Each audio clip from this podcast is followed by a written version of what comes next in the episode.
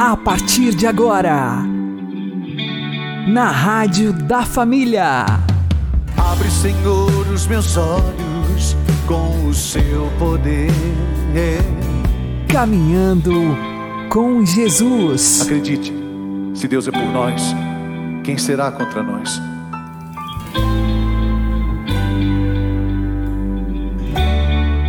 A paz esteja com você, meu querido irmão e minha querida irmã.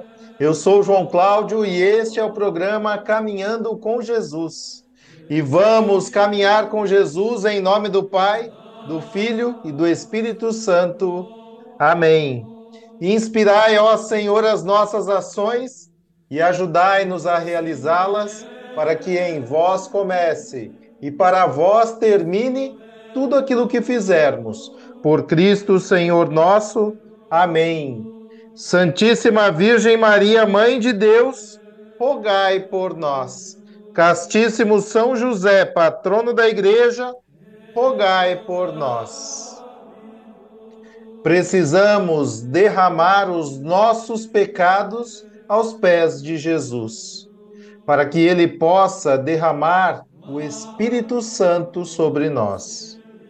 Vamos aprender com o Padre Léo. Naquela Semana Santa, no domingo, Jesus saiu de Betânia, foi a Jerusalém e voltou, porque o domingo para eles era a nossa segunda-feira. Jesus chegou em Betânia, com certeza, na sexta-feira, antes do domingo de Ramos. Passou o sábado ali, não podia fazer nada. No domingo, ele entra triunfalmente em Jerusalém e volta para Betânia. Maria de Betânia deve ter ouvido os burburinhos que a redondeza comentou à entrada de Jesus. Maria de Betânia deve ter ouvido também que já estava tudo determinado para matarem Jesus e o irmão dela.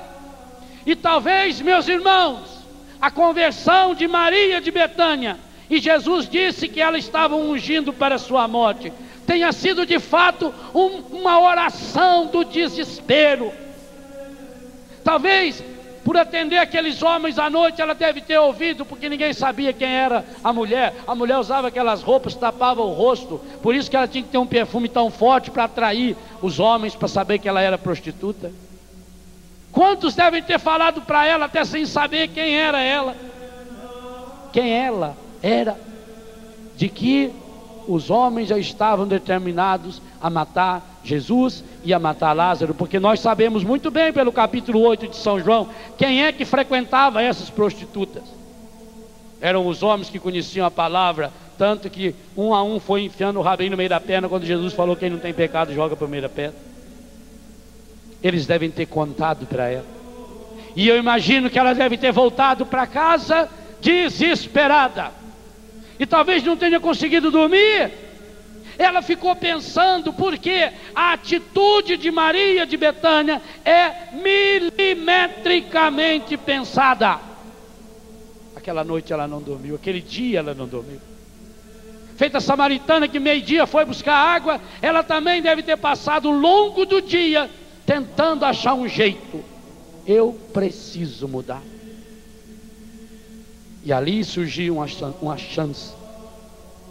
Jesus, naquela segunda-feira, iria jantar na casa do cunhado dela, do Simão, leproso, fariseu, casado com Marta.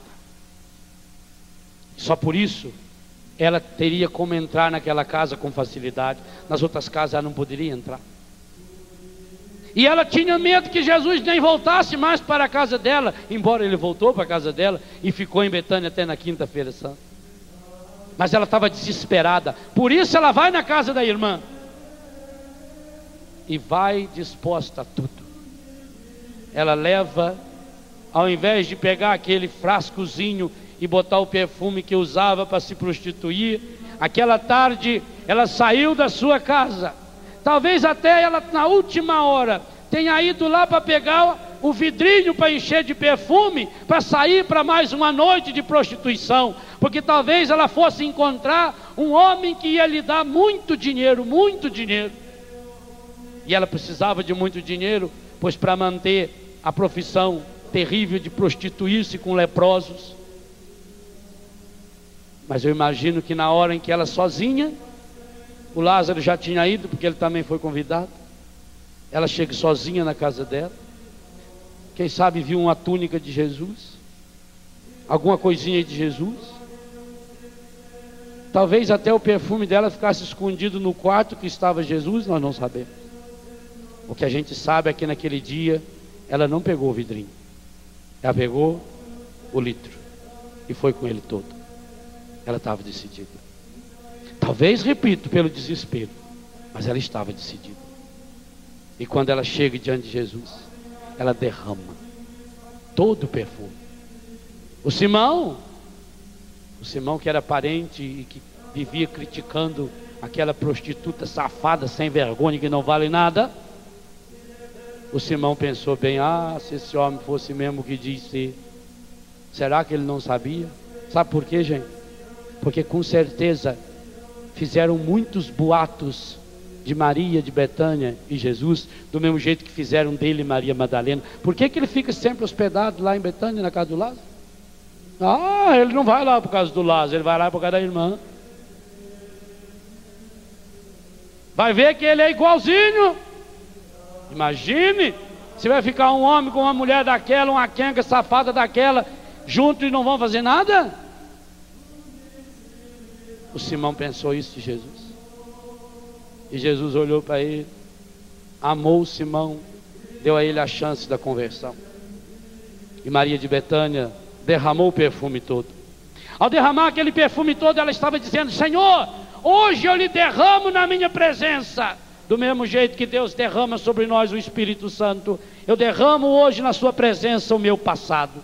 Cada gota daquele perfume simbolizava todos os pecados todo o dinheiro que ela havia juntado para pecar. Ao se ajoelhar diante de Jesus, ela diz: Eu lhe entrego o meu presente. Hoje eu reconheço a minha miséria, eu estou aqui, Senhor. Ao derramar o perfume, ela entregou o seu passado. Mas ela precisava tomar a decisão mais séria da vida. E por isso ela quebra o vaso para dizer: Nas tuas mãos também, Senhor, está o meu futuro. Agora sim, agora eu posso ser cheia do seu Espírito Santo.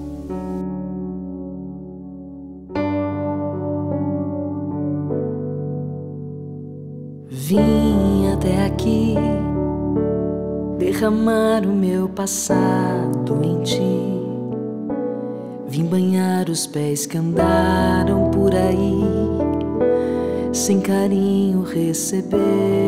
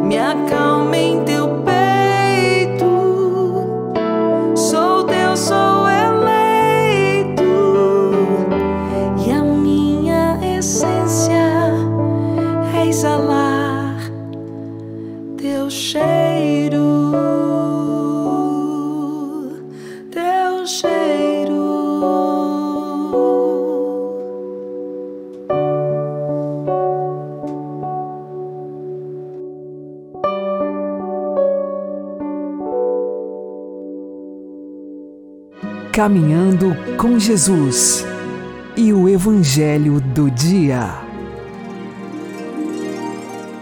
O Senhor esteja convosco, Ele está no meio de nós. Anúncio do Evangelho de Jesus Cristo segundo São João. Glória a vós, Senhor. Naquele tempo, disse Jesus à multidão: Ninguém pode vir a mim se o meu Pai que me enviou não o atrai, e eu o ressuscitarei no último dia. Está escrito nos profetas: todos serão discípulos de Deus. Ora, todo aquele que escutou o Pai e por ele foi instruído, vem a mim. Não que alguém já tenha visto o Pai, só aquele que vem de junto de Deus viu o Pai. Em verdade, em verdade vos digo: quem crê possui a vida eterna. Eu sou o pão da vida. Os vossos pais comeram o maná no deserto e, no entanto, morreram. Eis aqui o pão que desce do céu. Quem dele comer, nunca morrerá. Eu sou o pão vivo descido do céu. Quem comer deste pão, viverá eternamente. E o pão que eu darei é a minha carne dada para a vida do mundo. Palavra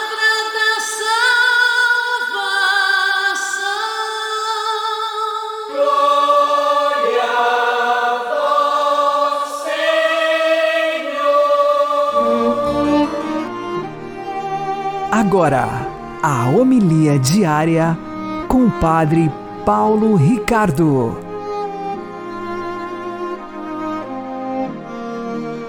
Meus queridos irmãos, nós estamos no belíssimo discurso de Jesus a respeito do pão da vida.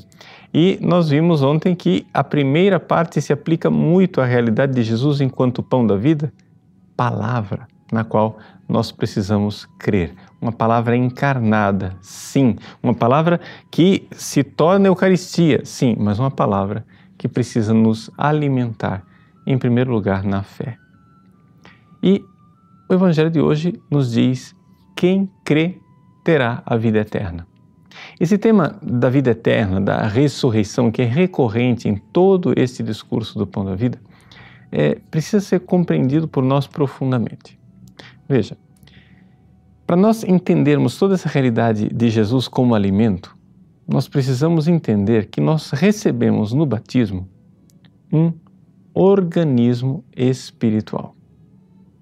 Esse organismo espiritual é uma vida eterna, uma vida de Deus, é uma zoé, como eu disse alguns dias atrás, uma vida que não é somente essa vida biológica aqui, é uma outra vida, é a vida do próprio Deus em nós. Essa vida precisa ser alimentada. E é por isso que Jesus se apresenta como pão da vida, porque ela precisa crescer. Nós, para entendermos, porém, o que é esta vida que está dentro de nós e que Jesus alimenta com a Sua palavra e também com a Eucaristia, precisamos então olhar para essa vida plenamente realizada, ou seja, olhar para o céu. Porque, se nós pudermos fazer uma comparação, a semente é plantada no batismo. Mas, para eu entender realmente o que é essa semente, eu preciso olhar para a árvore. E a árvore, ela está lá no céu. São os santos. Ou seja, quem olha para a semente de uma árvore não faz ideia do que será aquela árvore. Né? A pessoa fica olhando para aquilo, consegue é, perceber algumas verdades que estão ali mas a árvore florida, a árvore carregada de frutos, somente quando nós virmos realmente a árvore desenvolvida plenamente. E isso são os santos no céu. Então, quando nós olhamos para a glória, quando nós olhamos para a realização da vida eterna, nós então entendemos o que é que Jesus está querendo fazer. Ele está querendo pegar esta vida que foi colocada em nós, uma vida diferente da biológica, a vida do próprio Deus, ele quer alimentá-la, para que ela vá crescendo e ela vá florescendo, vá se desenvolvendo, até que finalmente ela se torne uma árvore plenamente adulta e desenvolvida no céu, na glória eterna. Sendo bem práticos, o que é que isso muda na nossa vida? Muda o seguinte: você precisa se aproximar do Cristo e crer nele. Você precisa buscá-lo como verdade. Você precisa ter vida de oração. A vida de oração é uma vida em que você vai aos poucos procurando o Cristo como verdade que vai alimentando a sua alma. Se você já iniciou uma vida de oração, você já tem o seu tempo de oração, você vai notar que com o passar do tempo, essa vida vai ficando meio árida, meio difícil de levar para frente. Santa Teresa d'Ávila, que foi uma grande mestra de oração, ela disse que durante 14 anos ela não conseguia rezar sem ter um livro na mão. Ou seja, ela precisava ter um livro espiritual, ou seja, um livro onde Jesus fosse apresentado enquanto verdade, mas não uma verdade muito teórica, não, uma verdade afetiva, uma verdade mais prática. E ela ruminando aquela verdade diante da presença do Cristo, palavra ali presente, tocando a alma dela, ela foi se desenvolvendo espiritualmente. E é isso que nós devemos fazer. Santa Teresinha do Menino Jesus diz que durante muito tempo ela não conseguia rezar e meditar se não tivesse na mão o Evangelho ou a imitação de Cristo. Assim devemos ser nós. Quem crer terá a vida eterna. Quando você exercita a fé, buscando a verdade que está ali contida nos evangelhos, na vida dos santos, nos livros de espiritualidade, na imitação de Cristo, aquilo lá vai te alimentando e você vai desenvolvendo espiritualmente até que você um dia poderá florescer plenamente no céu. Como a Eucaristia nos ajuda nisso tudo, nós veremos amanhã. Deus abençoe você. Em nome do Pai, do Filho e do Espírito Santo. Amém.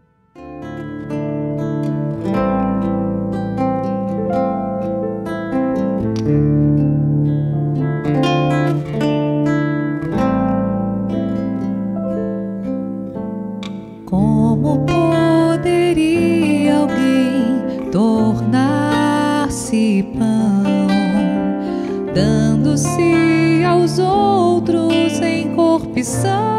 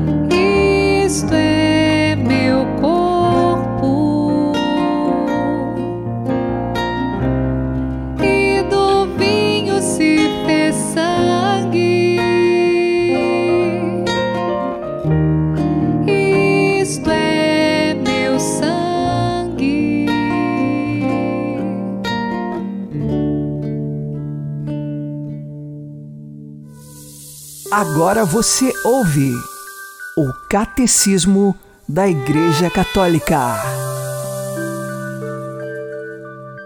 O tempo litúrgico, parágrafo 1163.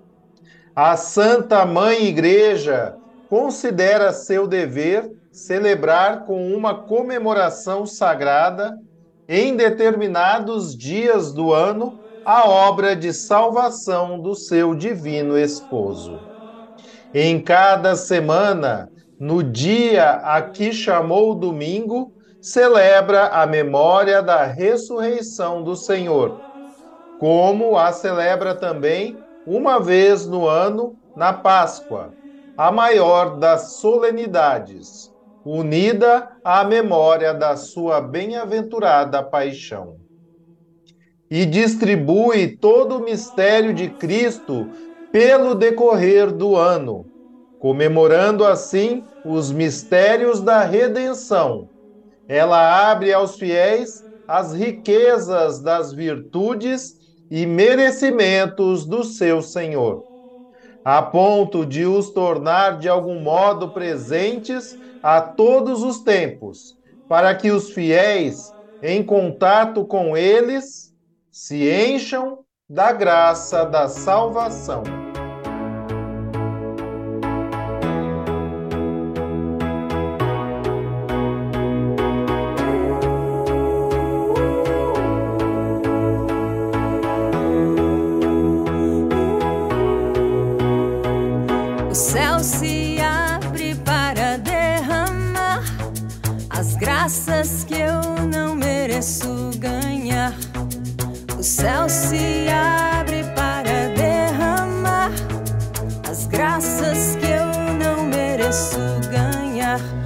Mas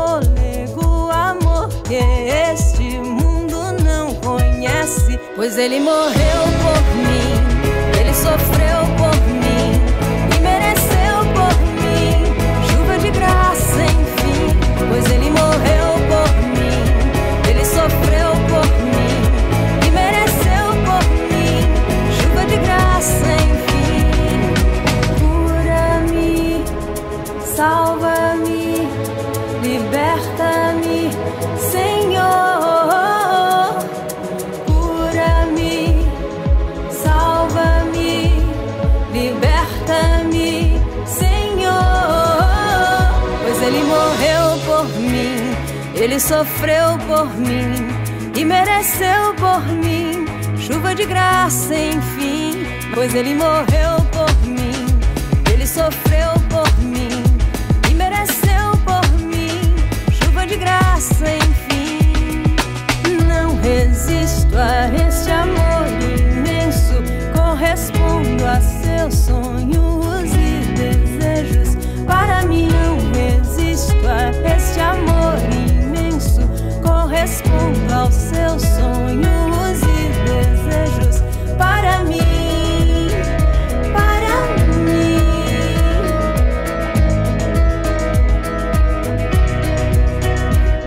morreu por mim, ele sofreu por mim e mereceu por mim chuva de graça, enfim. Pois ele morreu por mim, ele sofreu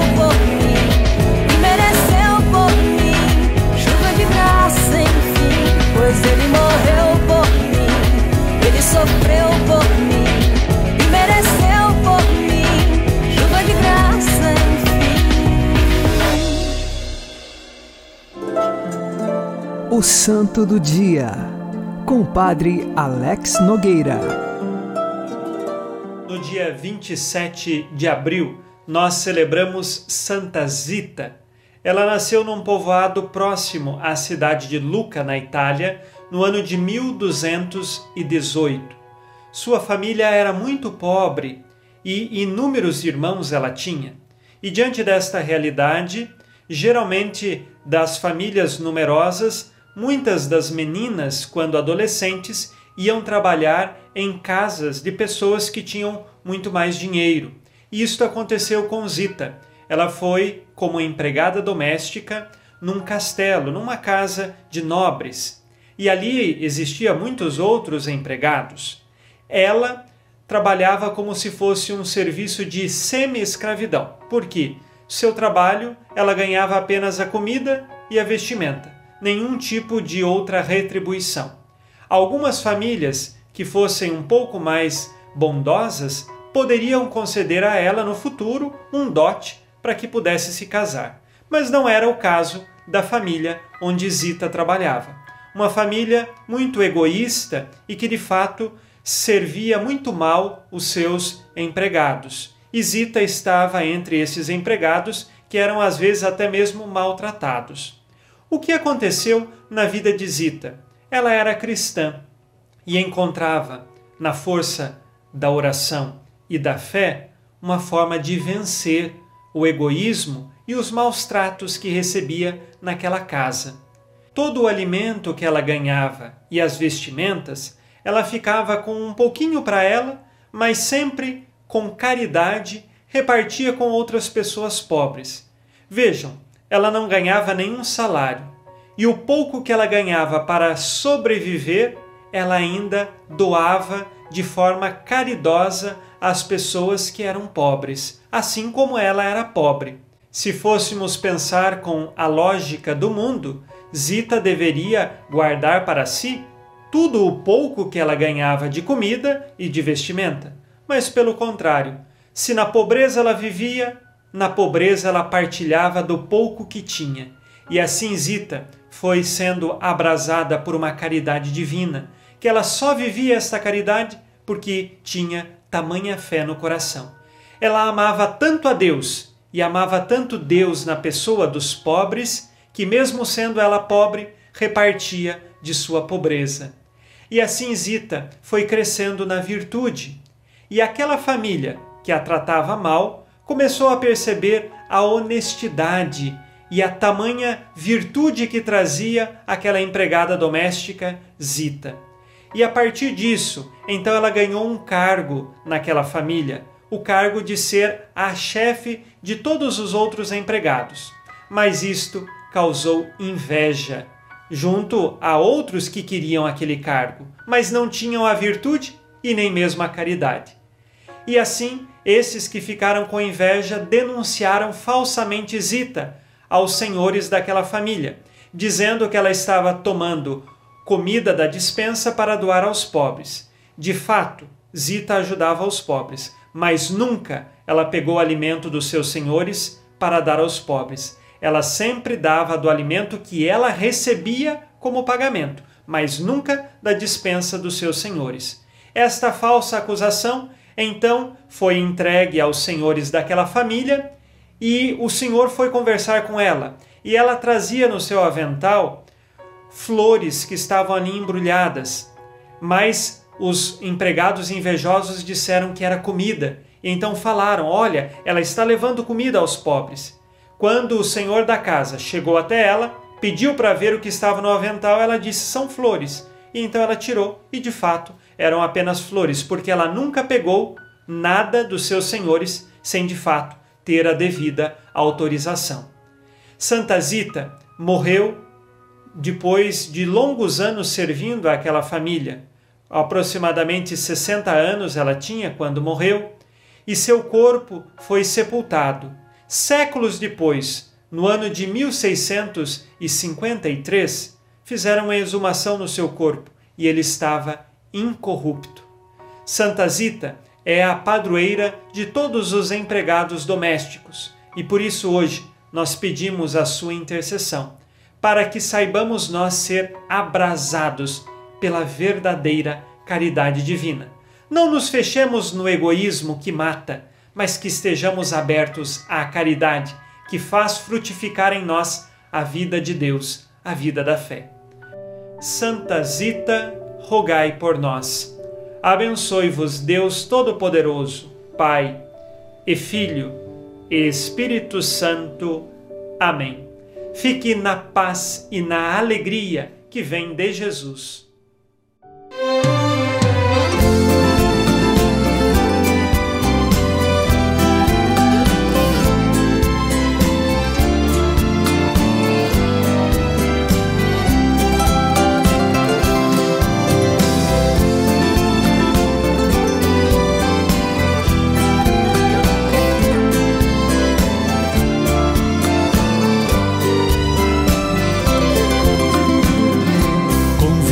Jesus pra jantar lá em casa. Preparei um frango assado pro jantar. Eu não tenho muito e tudo é muito simples, mas eu fiz de tudo pra lhe agradar.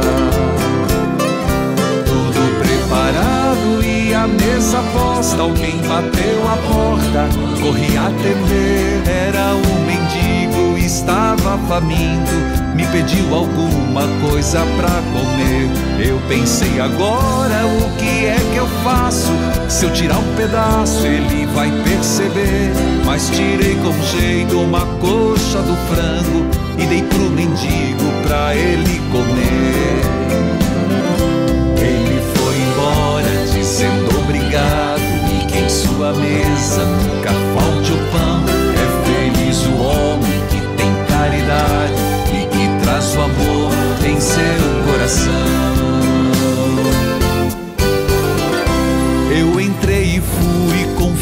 A mesa para ver se tudo estava no lugar.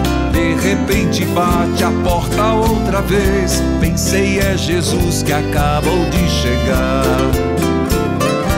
Quando eu abri, vi uma criança toda maltrapilha e de pé no chão seus olhos pediam, além da comida, que eu também lhe desse um pouco de atenção. Fui até a mesa, peguei outra coxa, muito que depressa a criança comeu. Vi a alegria estampada em seu rosto, quando num sorriso ela me agradeceu. Muito obrigado, que Deus lhe abençoe e que em sua mesa nunca falte o pão Feliz o homem que tem caridade e que traz o amor em seu coração.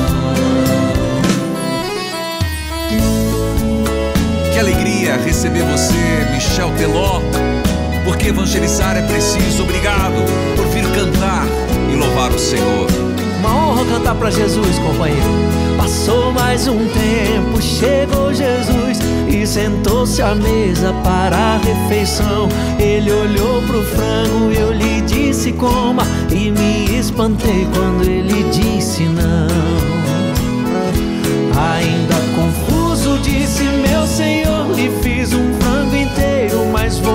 explicar. E me interrompeu antes que eu explicasse, olhando em meus olhos começou a falar. Estou satisfeito com as duas coxas desse frango assado que me preparou. Hoje bati sua porta duas vezes, estava com fome e me alimentou. Tudo que fizer aos pobres e pequenos, o fará são meus irmãos. É feliz o homem que tem caridade e que traz o amor em seu coração. Tudo que fizer aos pobres e pequenos, o fará a mim, porque são meus irmãos. É feliz o homem que tem caridade e que traz o amor em seu coração. Que alegria poder cantar para Jesus, Padre Reginaldo Manzotti.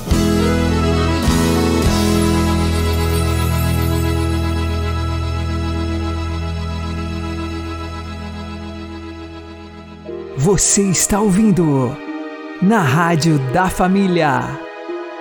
Caminhando com Jesus. Está como uma Marta agitada pelos seus pensamentos? Cuidado! Veja o que nos ensina São Francisco de Sales. Todos os pensamentos que nos trazem inquietação e agitação de espírito não vêm absolutamente de Deus, que é o príncipe da paz. São, portanto, tentações do inimigo. Por isso, é preciso rejeitá-los e não levá-los em conta. São Francisco de Sales, rogai por nós. O Senhor nos abençoe, nos livre de todo mal e nos conduza à vida eterna. Amém. E que Maria e José nos conduzam pelas mãos para que continuemos caminhando com Jesus.